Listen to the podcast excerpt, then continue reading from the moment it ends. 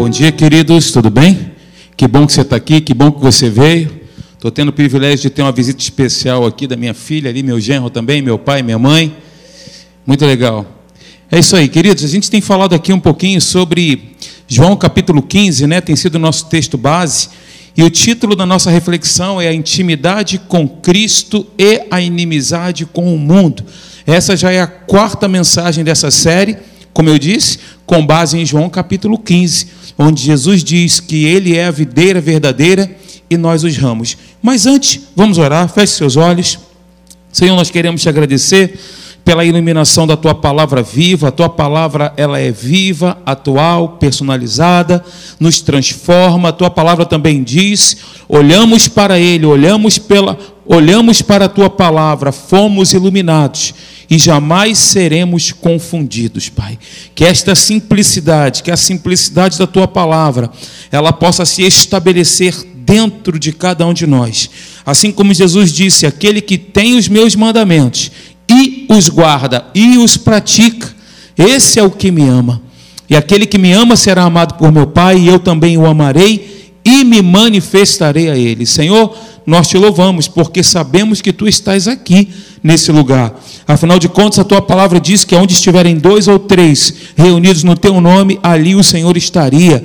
E aonde o Senhor está e é glorificado e é honrado, o Senhor se manifesta. Temos certeza que o Senhor está aqui falando conosco intimamente, profundamente, mudando a nossa mentalidade, consequentemente, Pai, mudaremos a nossa vida. Muito obrigado, nós te louvamos em nome de Jesus. Amém e amém. Queridos, eu sou da época do retroprojetor. Algumas pessoas aqui só conhecem através do YouTube, do Google, né? Quando nós recebemos a Jesus lá alguns anos atrás, os louvores eram projetados ali no retroprojetor, a mensagem não. Então, qual era o nosso hábito? Sempre foi esse. Nós podemos até melhorar aqui os artifícios, né? Ter uma tela interativa, a gente usa o passador para te ajudar na assimilação mas algo nunca mudou e nunca mudará, não vai sair de moda. O fato de você ter uma caneta e um papel e anotar aquilo que Deus fala contigo. Anotar os versículos para consultar em casa. Paulo chama em Atos dos Apóstolos um povo, né, de Bereia, os bereanos, eles eram nobres, né? Aliás, Paulo não, o escritor ao livro de, do livro de Atos, que é Lucas, né? Então ele, ele se refere ali aos bereanos como aqueles que eram nobres, porque eles ouviam Paulo, ouviam os apóstolos e depois iam consultar aquilo ali. Eles ouviam, anotavam e conferiam. Então esse hábito nunca sai de moda. Como eu disse, nós utilizamos aqui artifícios, mas o hábito de escrever, de anotar, de novamente rever aquilo que foi dito, é um hábito que não vai sair de moda jamais. Então, com base nisso, nós vamos dar prosseguimento aqui.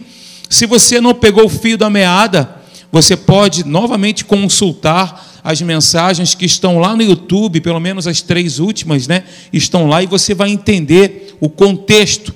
Mas eu vou fazer aqui rapidamente uma revisão para te contextualizar, você que não assistiu, para te contextualizar do que nós estamos abordando aqui essa manhã, tá bom? Então, queridos, o texto é João, capítulo 15, versículo 1 até o versículo 11. Eu gostaria que você, que tem a sua Bíblia aí, me acompanhasse na leitura, por favor. Vá comigo lá. João, capítulo 15.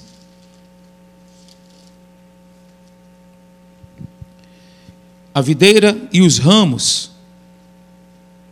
Tem muitos escritores maravilhosos que falam sobre esse texto, né?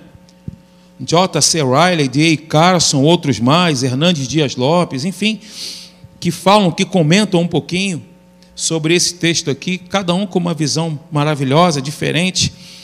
É, eu quero ler com você então, a, me acompanhe, por favor. João capítulo 15, primeiro versículo, diz assim: Eu sou a videira verdadeira e meu pai é o agricultor. Todo ramo que, estando em mim, não der fruto, ele o corta e todo que dá fruto limpa, para que produza mais fruto ainda. Vós já estáis limpos pela palavra que vos tenho falado. Permanecei em mim, e eu permanecerei em vós.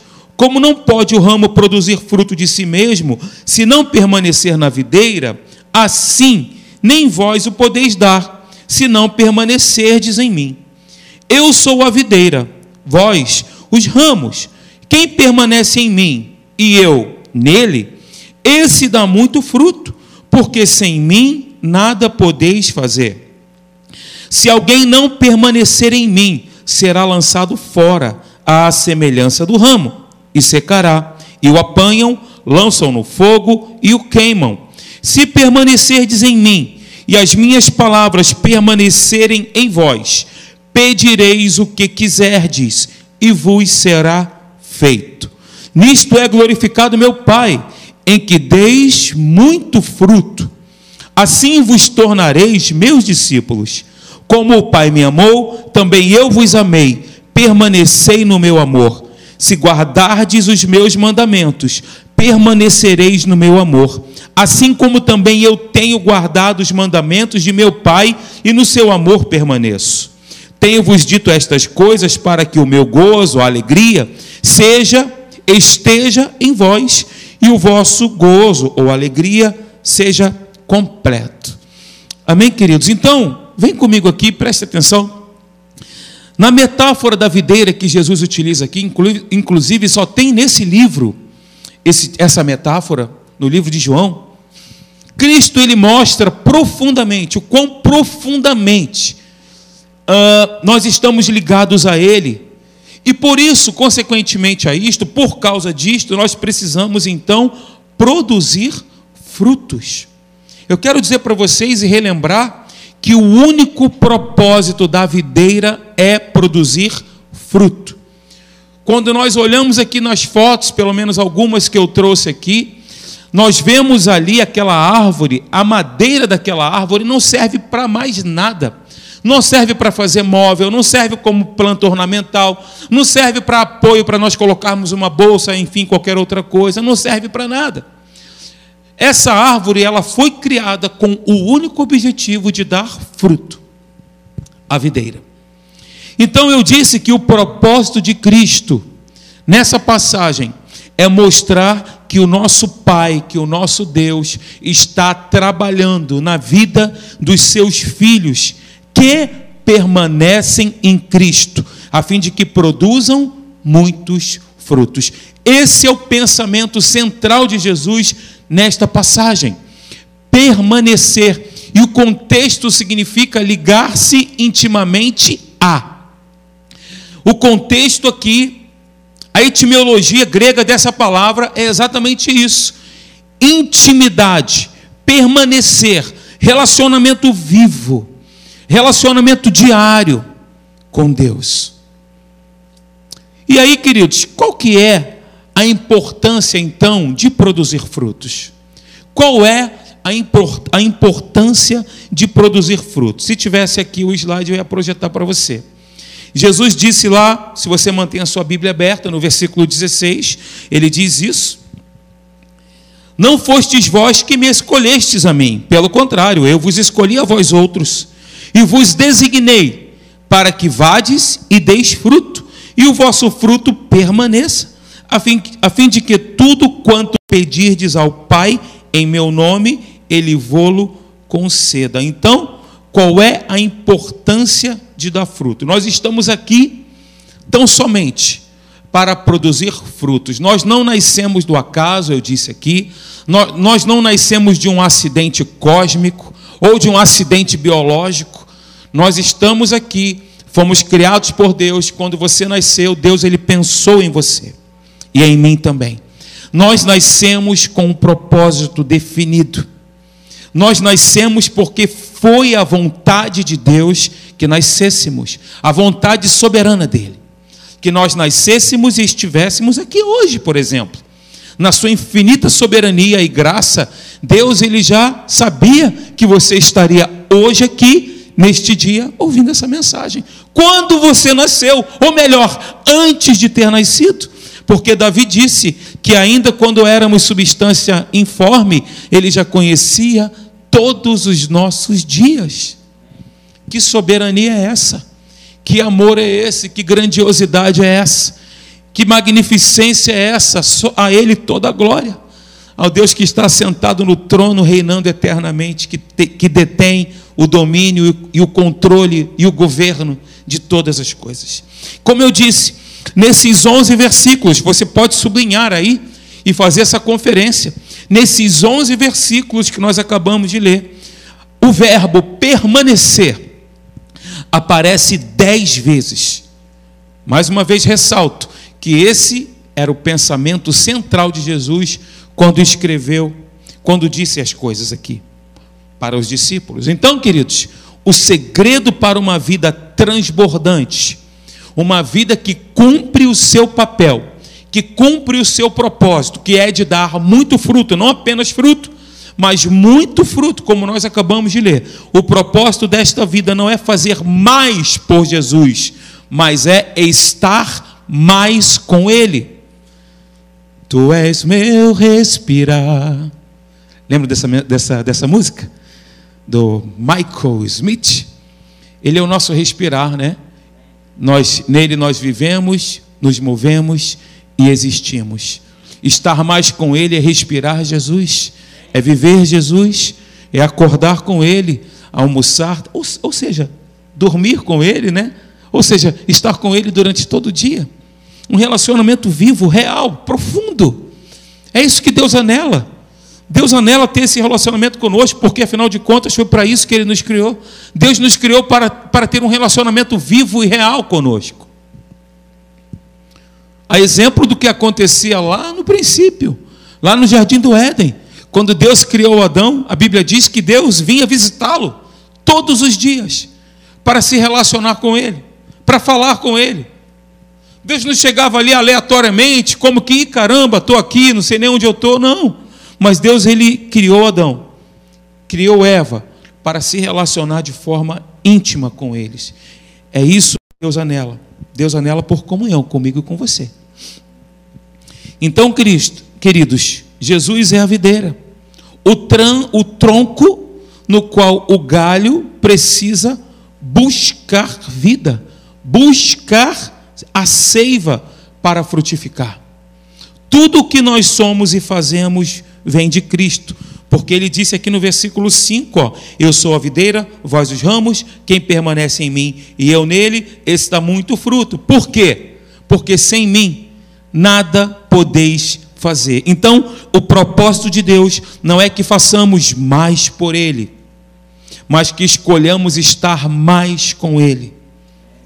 De forma proposital, eu estou repetindo. Mais uma vez, repito: permanecer significa ligar-se intimamente. E aí, eu, fazendo essa, essa revisão, nós falamos no último domingo sobre oito verdades que nós estaremos abordando. Eu, pelo menos eu acho que eu citei umas três aqui. Só que eu vou repetir só para avivar aí no teu pensamento. Oito verdades que nós veremos a seguir. Versículo 4, veja o que, que diz: Permanecei em mim, e eu permanecerei em vós. Permanecei em mim, e eu permanecerei em vós. Como não pode o ramo produzir de si mesmo, se não permanecer na videira, assim nem vós o podeis dar, se não permanecerdes em mim. Queridos, Deus está mais interessado em nossa vida do que no nosso trabalho. Deus está mais interessado em relacionamento do que em atividade. Ele quer que nós, que você, que eu, possamos anelar mais pela Sua presença do que fazer entrar no ativismo, numa atividade. Porque às vezes, queridos, nós buscamos coisas para fazer na igreja que Deus não nos moveu para fazer. E aí nós acumulamos tantas atividades e nos esquecemos do primordial, do essencial para viver, que é, que é um relacionamento intrínseco com o Espírito Santo. Permanecer não equivale o quanto nós conhecemos de teologia, mas o quanto nós temos sede de Deus. Ao permanecer, nós buscamos, ansiamos, aguardamos, guardamos, amamos, ouvimos e respondemos a Cristo. É isso. eu aguardo, eu busco, eu anseio, eu amo, eu ouço e respondo. E assim eu permaneço. Permanecer significa ter mais de Jesus na nossa vida, mais dele nas nossas atividades, nos nossos pensamentos, nos nossos desejos. Eu falei isso domingo passado. Segunda verdade, permanecer em Cristo é vital para a salvação. Vá comigo no versículo 6 do capítulo 15. Veja o que, que diz. Se alguém não permanecer em mim, será lançado fora, à semelhança do ramo, e secará, e o apanham, lançam no fogo e o queimam. Queridos, se um ramo, que somos nós, se um ramo não permanece na videira, primeiro, esse ramo não tem vida. Ele é lançado fora, jogado na fornalha e se queima. Não é isso que diz o versículo 6? É o que está escrito. Vale o que está escrito. Se está escrito, está valendo. É simples assim. Se uma videira deixasse de produzir fruto, como eu falei, a sua madeira serviria somente para ser lançada no fogo, porque ela não presta para mais nada, a não ser para produzir fruto. O nobre trabalho da videira, produzir fruto. Veja o que, que diz. Agora eu queria te convidar para que você viajasse um pouquinho comigo e fosse lá em Ezequiel, lá no Antigo Testamento, capítulo 15. Ezequiel, capítulo 15, do versículo 1 até o versículo 8. Eu vou ler para você.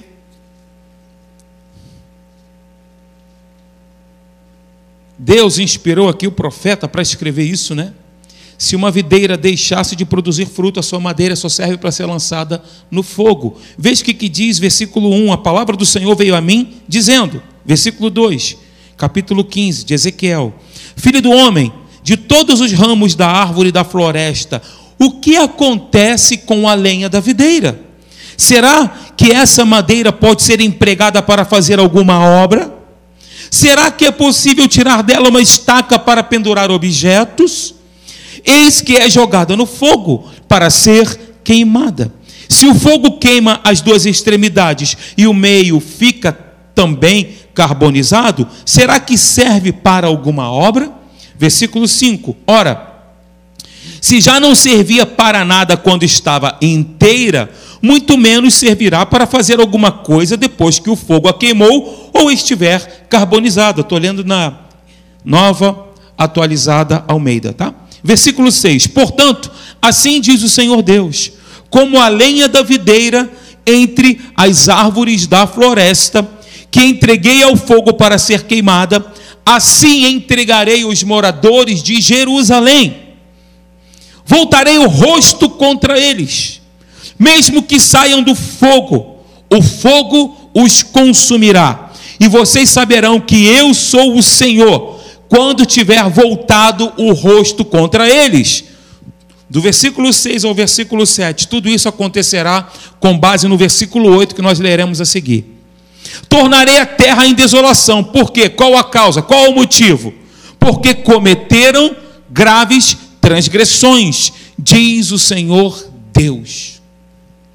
Tudo isso aqui acontecerá porque se desviaram do propósito, saíram do caminho, cometeram graves transgressões. Pergunto eu a você, queridos, para quem Ezequiel estava fazendo essa exortação? Para os ímpios? Não, para o povo de Israel. Exortações essas que nós também precisamos ouvir porque nós só queremos o mais que vencedor. Nós só queremos o consolo e a edificação do Espírito, mas a exortação a gente não gosta muito. Invariavelmente as pessoas não gostam de ser corrigidas. Mas quando nós olhamos para a palavra, a palavra é um livro de correção. De Gênesis a Apocalipse. É um livro de ajustes. Volta, ó Israel, para te encontrares com o Senhor teu Deus, porque pelos teus pecados estás caído. Veja, é um confronto o tempo todo, queridos. Quando nós lemos aqui as cartas paulinas, nós vemos isso. Fugir da aparência do mal, fugir da impureza, abstenhai-vos da prostituição, nenhum avarento, impuro, que é idólatra, e Paulo manda ver, terá herança no reino de Cristo e de Deus. Nós vemos esses ajustes o tempo todo. E olha, fogo, quando nós olhamos para a Bíblia, você lembra de Sodoma e Gomorra? O que, que caiu do céu? Um monte de coisa, né? Mas o fogo simboliza julgamento e atesta a inutilidade daquilo que ele consome. Se nós jogamos no fogo para ser queimado, não presta mais. É inútil. Veja o que diz Efésios capítulo 5, do versículo 5 ao versículo 7. Vá comigo, por favor. Efésios, olha o que, que Paulo está dizendo para os Éfesos, a igreja em Efésios. E os teólogos, né? Eles dizem que esse livro, o livro de Efésios, é a coroa de todas as epístolas. A epístola mais inspirada pelo Espírito Santo ao coração de Paulo, né? E olha o que, que Paulo está dizendo para a igreja. Quem é a igreja de Jesus aqui? Então, Paulo está dizendo, o Espírito Santo está dizendo para nós também. Veja bem, versículo 5. Ele faz uma, um alerta.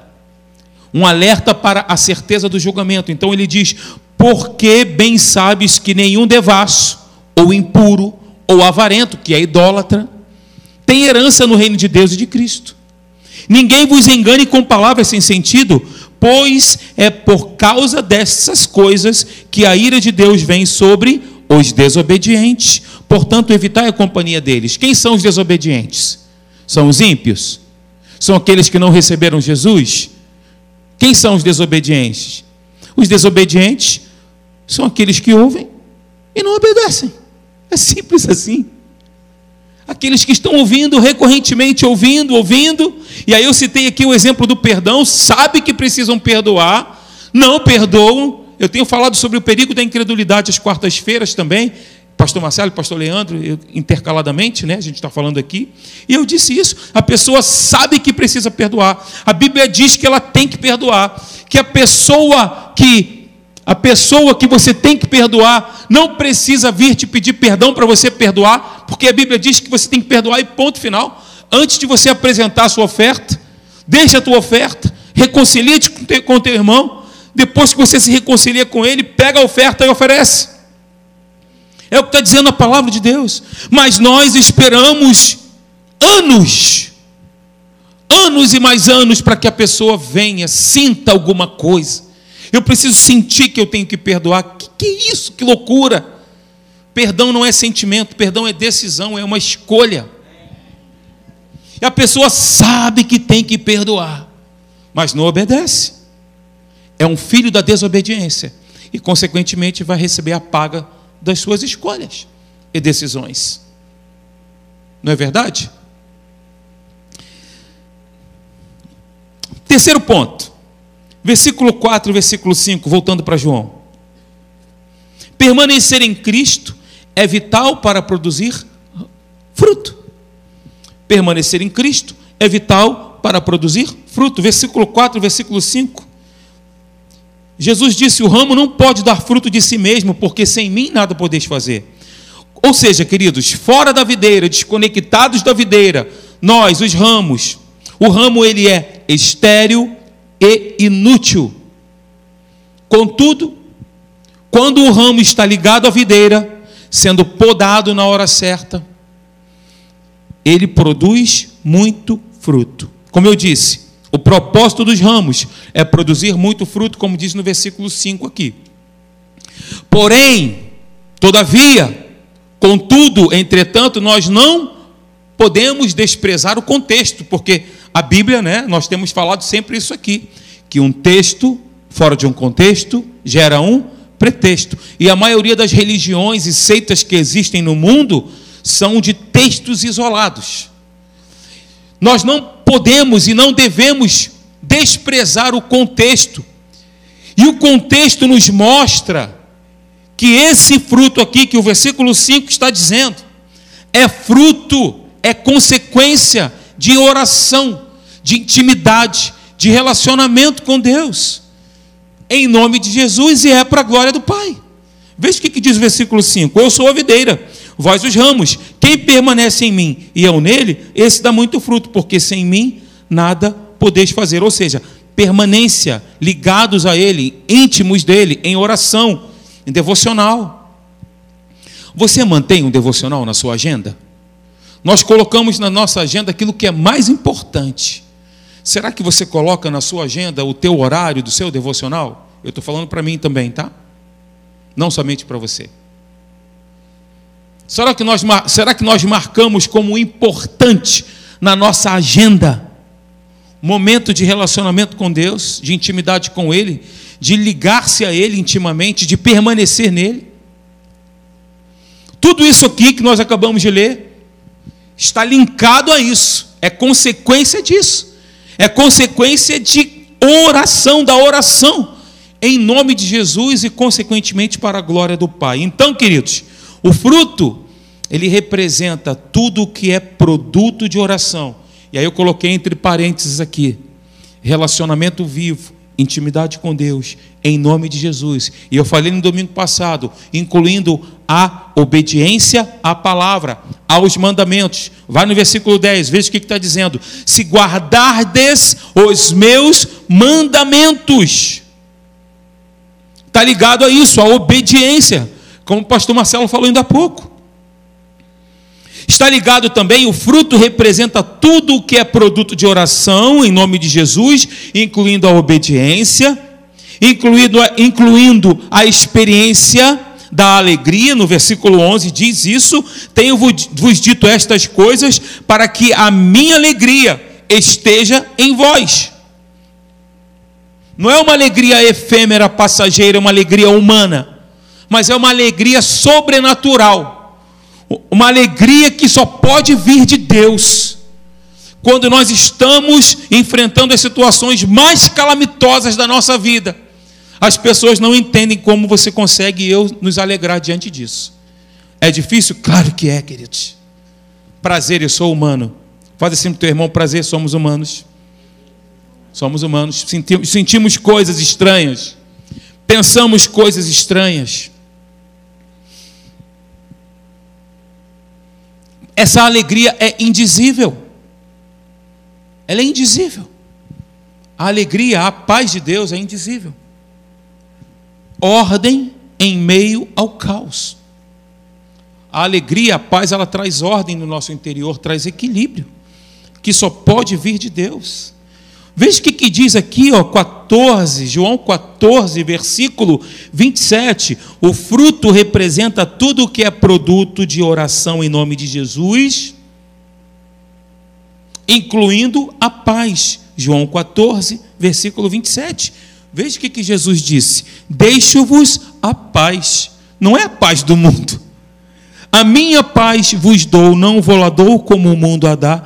Não se turbe, não se preocupe, não se atemorize, não se desespere. O vosso coração. O fruto representa tudo que é produto de oração em nome de Jesus.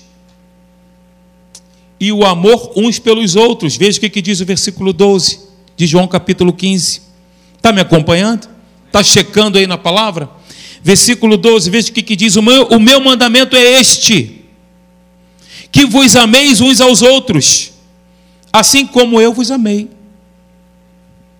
Então, o fruto representa tudo que é produto de oração em nome de Jesus e o amor uns pelos outros.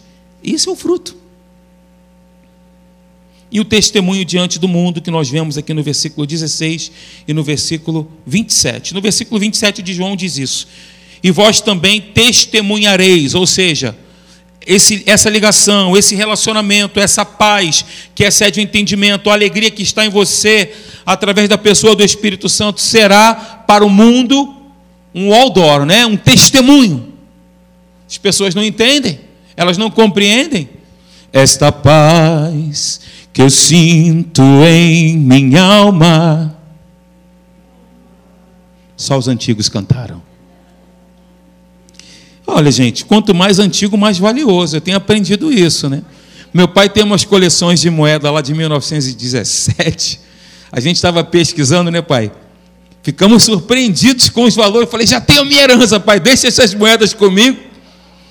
Deixa as moedas comigo que eu vou negociar para você. Quanto mais antigo, mais valioso. Vai ver quanto é que está um Calhambeque hoje de 1917. Está mais caro que o carro do, do Rafa, o carro do pastor Marcelo, o meu, juntando os três, o do Jorginho. Amém, queridos? Cadê o meu tecladista preferido? Está aí? Ah, está lá atrás. É o melhor tecladista dessa igreja, né, gente? Quem concorda comigo, diga amém. É o melhor de todos. Dessa igreja. Dessa igreja. Efésios capítulo 5, abra aí comigo, por favor. Eu vou encerrar aqui. Versículo 1 e 2. Paulo escreve o seguinte: se Paulo escreve isso, significa que é possível ser assim. Amém? Se ele escreveu para nós sermos de um jeito, significa que é possível ser assim. Então está escrito, está dizendo o seguinte: portanto, sede imitadores de Deus, como filhos amados. Isso parece ser tão longínquo, né? Andai em amor como Cristo que também nos amou e se entregou por nós a Deus, como oferta e sacrifício, como aroma suave. Então, o que nós entendemos aqui por meio da palavra viva de Deus? Paulo diz que nós devemos imitar a Deus no amor. E queridos, o amor é uma decisão. Eu não, eu não tenho que sentir para amar, e você também. Andar em amor é uma ação habitual. É fazer do amor a principal regra da nossa vida. E esse amor aqui, ele possui duas características. Primeiro, o perdão, que eu já falei aqui anteriormente, alguns minutos atrás. Deus nos amou e nos perdoou. Efésios capítulo 4, versículo 32 fala isso. Então, assim também devemos amar e perdoar. E o segundo ponto é o sacrifício. Esse amor não é mero sentimento. Esse amor, ele tudo dá pelo próximo. Quem é o próximo mais próximo de você? Pensa aí. Sem levar em conta nenhum sacrifício por aquele a quem é dedicado. Ou seja, quem está recebendo perdão não precisa nem pedir perdão para ser perdoado. Pegou isso? Quem está recebendo o perdão, ou seja, o ofensor, não precisa nem pedir perdão para ser perdoado, porque a decisão de perdoar é minha e é sua. Eu não tenho que esperar o meu ofensor vir até mim para que eu possa perdoá-lo. Quem oferece o perdão não precisa orar para perdoar, não precisa jejuar para perdoar, basta decidir perdoar. Quem oferece o perdão não precisa de nada disso. Senhor, me dá força. Senhor, eu quero perdoar, mas eu não consigo. Ora e jejua e ora. Basta dizer assim: pronto, eu acordei hoje, lavei o meu rosto. E hoje eu vou perdoar, vou perdoar aquela pessoa. Eu decido perdoar. Quem oferece o perdão abdica da razão, abdica dos direitos, precisa doar como Jesus, precisa entregar, negar-se a si mesmo deixar de lado a lista de reivindicações para perdoar. Eu vou te perdoar, mas só se você não mais. Senhor, quantas vezes devo perdoar eu, meu irmão? Jesus citou ali um, um cálculo, né? Mas é claro, dando o sentido de infinito. Isso é sacrifício. perdoar alguém que não pediu perdão para você? Tem muita gente que carrega um fardo gigantesco, porque o ofensor já não está mais nessa vida, já não está mais aqui. E aí carrega um saco, um peso nas costas. Basta você perdoar e se liberar, liberar o coração. Basta decidir fazer isso. Isso é sacrifício. Esse é o perdão sacrificial. Foi exatamente o que Jesus fez. Não reivindicou nada,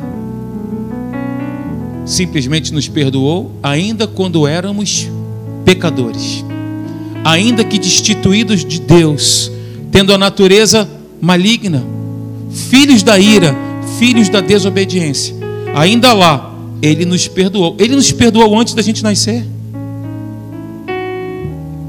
O sacrifício de Cristo foi agradável a Deus, no sentido de que satisfez Sua justiça e adquiriu eterna e eficaz redenção para nós. Ele nos cobriu com seu amor, com a sua graça sem par, com as suas misericórdias que jamais têm fim, nos renova todos os dias com o dom da vida. Isso é maravilhoso. Vamos ficar de pé?